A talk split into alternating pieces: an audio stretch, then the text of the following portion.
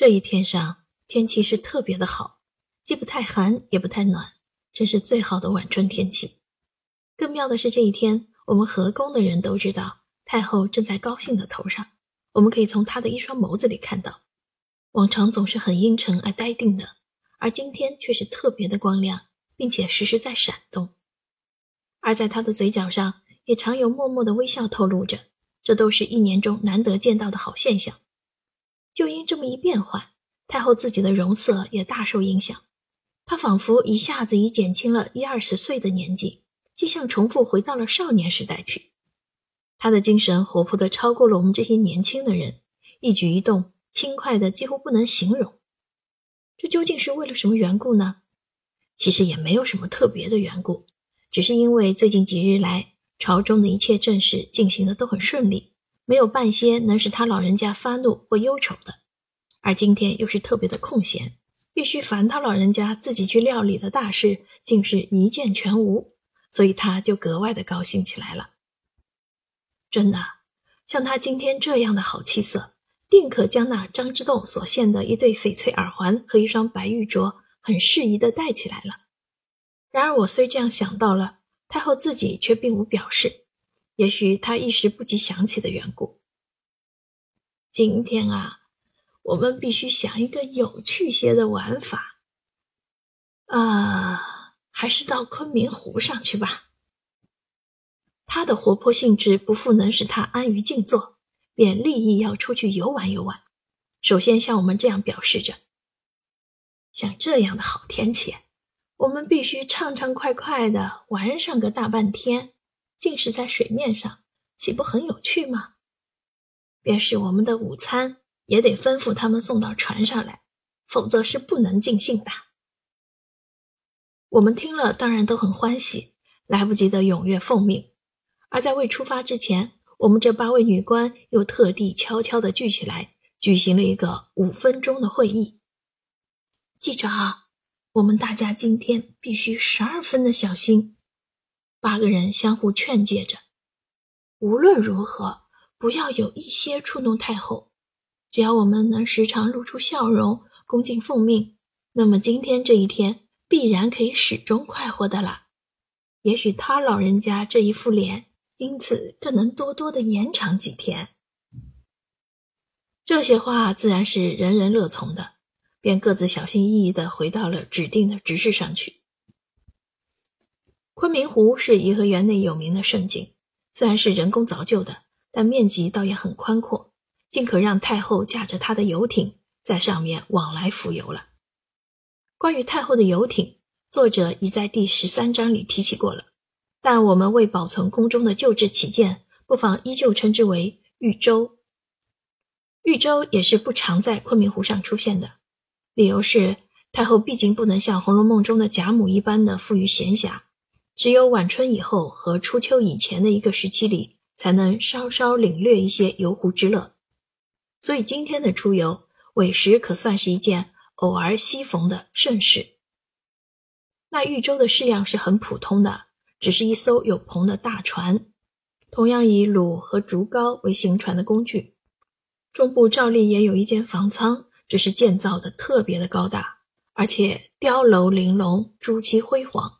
有着和岸上那些宫殿相似的华丽，所以我称它为湖上浮凯，是一些不错的。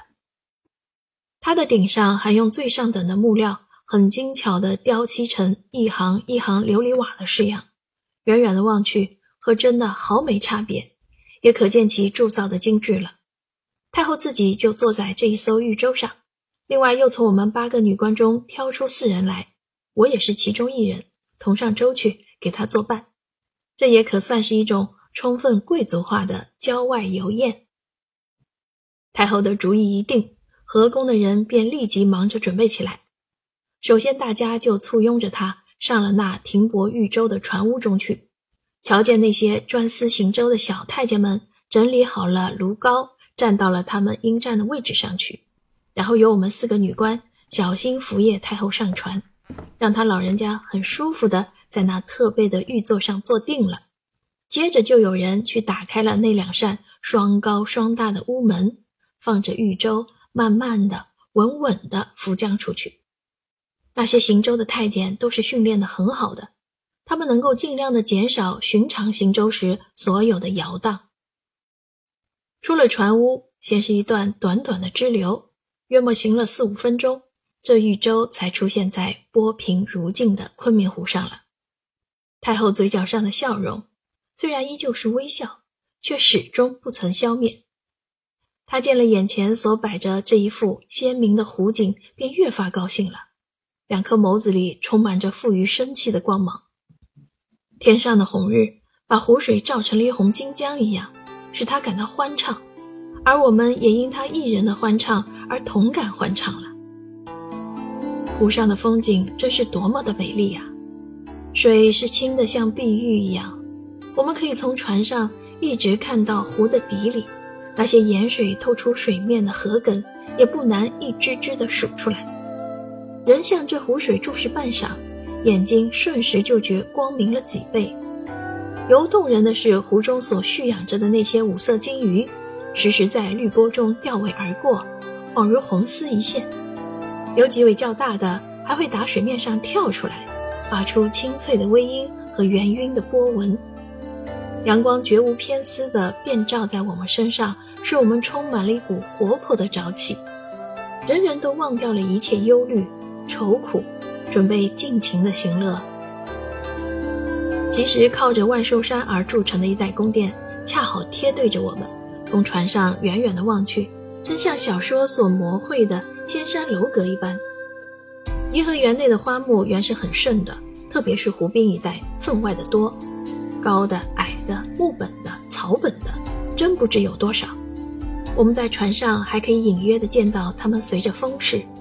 在鲜明的日光中起伏俯仰，同时那阵阵的花香就因他们这样的起伏俯仰而不断的宣泄出来了，偶然吹进我们的鼻孔中来，真有沁人心脾的快感。还有一个奇观，就是那些大宫殿的屋顶上的黄色琉璃瓦，因受了阳光的笼罩，便反射出一种炫目的金光来。往常从近处看是不会见到什么奇景的。如今在船上隔着湖面望了过去，竟像是半空中透起一道金霞一般。太后不是备着两艘游艇吗？这一艘永远是给她自己乘坐的，就是所谓玉舟；其余那一艘，不妨就称为豫州的副号。它的大小与式样和豫州约略相同，只是没有它华丽。而它的舱顶上的甲瓦的颜色，则是用的绿色。也是要使它和豫州有区别的意思。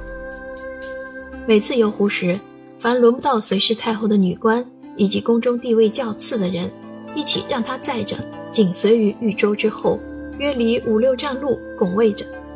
它内部的布置以及舟行的稳势是否都较次于玉舟，我却不得而知，因为我每次都在玉舟上的，根本没有搭乘过它。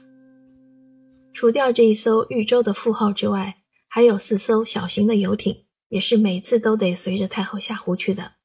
两艘在前，分着左右，远远的随在玉舟的后面。这是供给宫中那班乐队乘坐的。这班是戏乐，不是每次在举行什么礼节时所用的那般可厌的粗乐。他们一起约有二十人上下，分载在两条小艇上，轮流着演奏。这种戏乐本来已是很好听的，如今到了水面上。又有那柔和的风声和这碎玉一般的水声一起夹杂在内，顿觉分外的清幽悦耳了。虽然音节并不怎样高，但越是细微轻柔，便越发令人回肠荡气，感到非常的舒适。还有那两艘小船是做什么呢？那是等于两间水上膳房，上面载着几座小型的炉灶和一班专司烹调的太监，以便端整太后的午膳。这是他早就吩咐下的。李莲英还是像往日一样，无论太后有什么举动，不管是正经的朝礼或是寻常的游宴，他总是负责支配一切的总指挥。游湖自然也少不了他，还有那张德，总管照料茶水和饮食的大太监，也带着他手下的两名小太监一起在玉舟上乘职着。太后自己依旧是极尊贵的，独坐在她的玉座上。由我们分两边肃立拱卫。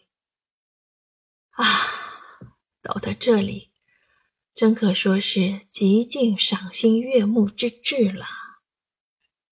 老佛爷用着很温柔的声调，又像自语，又像向着我们说话似的赞赏道：“所以说啊，一个人也不可一味的忙于干正事儿，必须划出相当的时间来从事游戏。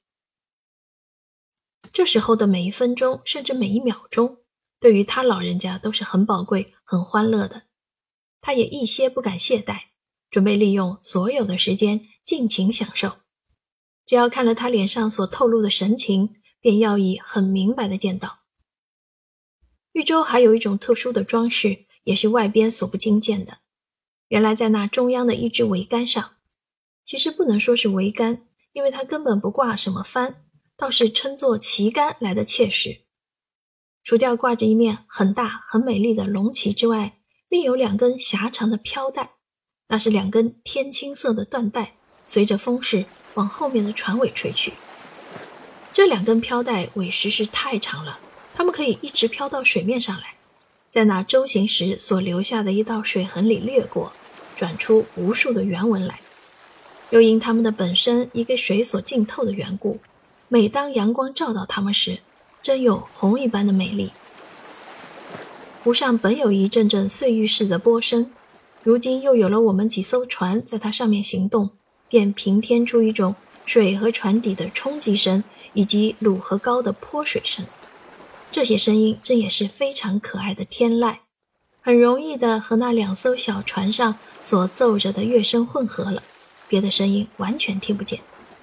后面追随的那艘豫州的副号，竟像是一艘空船，没有一个敢说话。连我们在豫州上伺候着的也都默默无语，唯恐做出了什么不当的声音来，把这一天的欢喜打散了。只让太后一个人说话：“拐往东边去。”他指点着说：“我们来绕湖打个大圈子，顺便瞧瞧那些种荷花的人怎样的在工作。”